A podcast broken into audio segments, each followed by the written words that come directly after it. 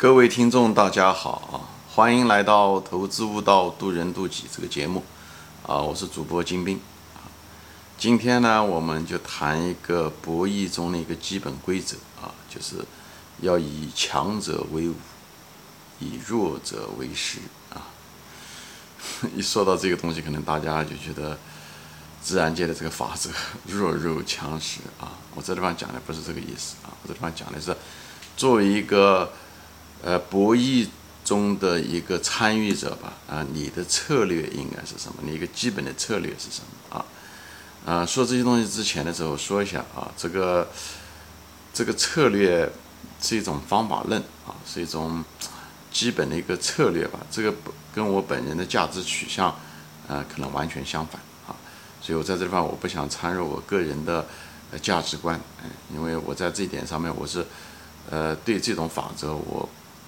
从，呃，怎么讲？从价值观的角度来讲，我并不赞同啊。就像你在森林中看到一个狮子在捕杀一个猎物，呃，抓一个鹿啊，捕杀一个鹿一样的，就是，呃，我相信我们每个人的心里面都希望能够把这个狮子赶走，让这个鹿能活下来啊。但是遗憾的是，这就是生存法则啊。狮子其实从某种程度上来说也离不开这个鹿。路其实也离不开这个狮子啊，嗯，这我就不展开说了啊。但是我现在就谈这个基本的这个，无论是自然法则也好，还是社会法则也好，而且以后作为一个，嗯，股市中也好，或者是投机中的每一个参与者，呃，我们最基本的一个，呃，就是一怎么样呢？知道这个规则吧，嗯，这样子的话，无论是从生存的角度也好，还是从发展的角度来讲。哎，你至少在大的方向上面你不会走错，好吧？那我就开始说了啊。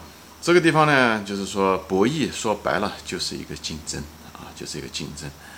那么竞争呢，那自然而然是以结果为导向，对吧？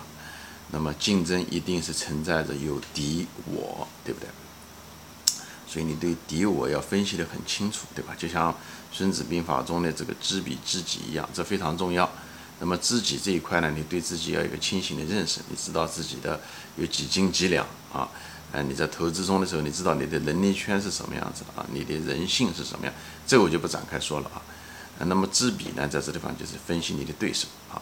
说白了，就是这场博弈最后竞争最后的结果，呃，一部分是哎你决定了这个结果，另外一部分也就是你的对手的强弱决定了你的成败啊，就两方面都有，所以。另外一半，嗯，你的对手的强弱很重要，决定了你这个成败的一些概率，好吧？所以在这博弈中的时候，如何选择对手是最重要的一件事情！就跟毛主席说过，这革命的首要问题就知道我们的朋友是谁，我们的敌人是谁。他讲的其实，呃，很有道理在这是博弈中。那么这个逻辑理论大家都很清楚，对吧？你你你的对手如果是个强者，那么你胜的概率就小；你如果你的对手是一个弱者，那你的胜利概率就大，对吧？这是个再明白直白不过的一个道理了啊。那么从逻辑上就撇开这个道义上面不说啊，就从逻辑上说，一定我们在进入一个竞争也好、博弈场的时候，无论是选股票也好，还是选一个。呃，竞争环境中的时候，我们一定是选我们的对手是一个弱者，对吧？呃，不希望他是个强者，对吧？他强者，我们生存都有问题，我们很可能被打败，会被消亡，对不对？或者在股票上会亏很多钱。那么从发展的角度来讲，我们肯定是希望对方是个弱者，这样的话，我们可以把对方打败，可以壮大自己，对吧？所以，呃，当然了，前前提是对方虽然是弱者，但是他手上得有资源才行。如果弱者他手上没有资源也不行，好吧？这个就是，我就把这个理论和逻辑说一下啊，我在这地方就不赘述了啊。那么我就现在开始举例啊，就是举例一些博弈的场合是一些什么博弈场合？比方是说在军事上面，这是最激烈的一种博弈场合，对吧？打仗，对不对？那么当年的时候，其实红军上井冈山就是一个策略性的啊，他一个他自己相对于国民党来讲比较弱，对吧？所以他不与强敌为敌。就至少在战术上面是这样，所以他尽量的避开他们，是吧？所以他们尽量的离开。我并不是说你以弱者为食，就是并不是说一定要以强者为伍啊。我讲的不不是这两个是两个基本的规则。我说标题是以强者为伍，以弱者为食，不是说这两个都要有，但什么情况下至少你不能与强者，呃，强者为敌，这是最基本的一件事情啊。那么他进当年的时候就回到这个故事，当年红军去井冈山，一个就是他自己相对来讲比较弱，所以他避开他的强敌啊，不与强敌为敌吧啊，在那时候，以后他进了井冈山，井冈山的时候他干了两件事情，一个就是，呃，说白了，一个就是把土匪给干掉啊，就是把土匪兼并的兼并，笑话的笑话，像袁文才啊这些人，还有一个就干了一件事情，就是打土豪分田地啊。打土豪分田地，土豪在这个村中算是强者啊，在乡里面算是强者，但但在红军面前有 武装有那么多几百上千人的这个强敌面前，这个土豪就是个弱者啊。所以呢，但是土豪身上有资源啊，他有钱呐，他有他有资源呐，所以这时候就成了，在这时候的时候就强弱就出现了一个对比。所以红军的时候就是强啊，在国民党面前他可能正规军面前他是弱，但在土豪面前他是强，所以他就把。他的以这时候就以弱者为食，就把这些土豪就分掉了。那你说农民他是不是也是弱者？对，农民也是弱者。但是那时候农民手上他没有财富资源，所以，所以当然斗争的对象一定是土豪啊。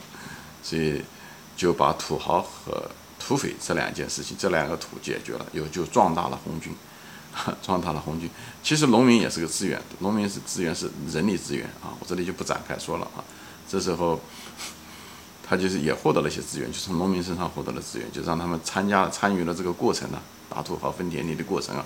以后，所以后来这种策略，这是一种非常好的一种博弈的策略啊，就是以弱者为食的这种策略。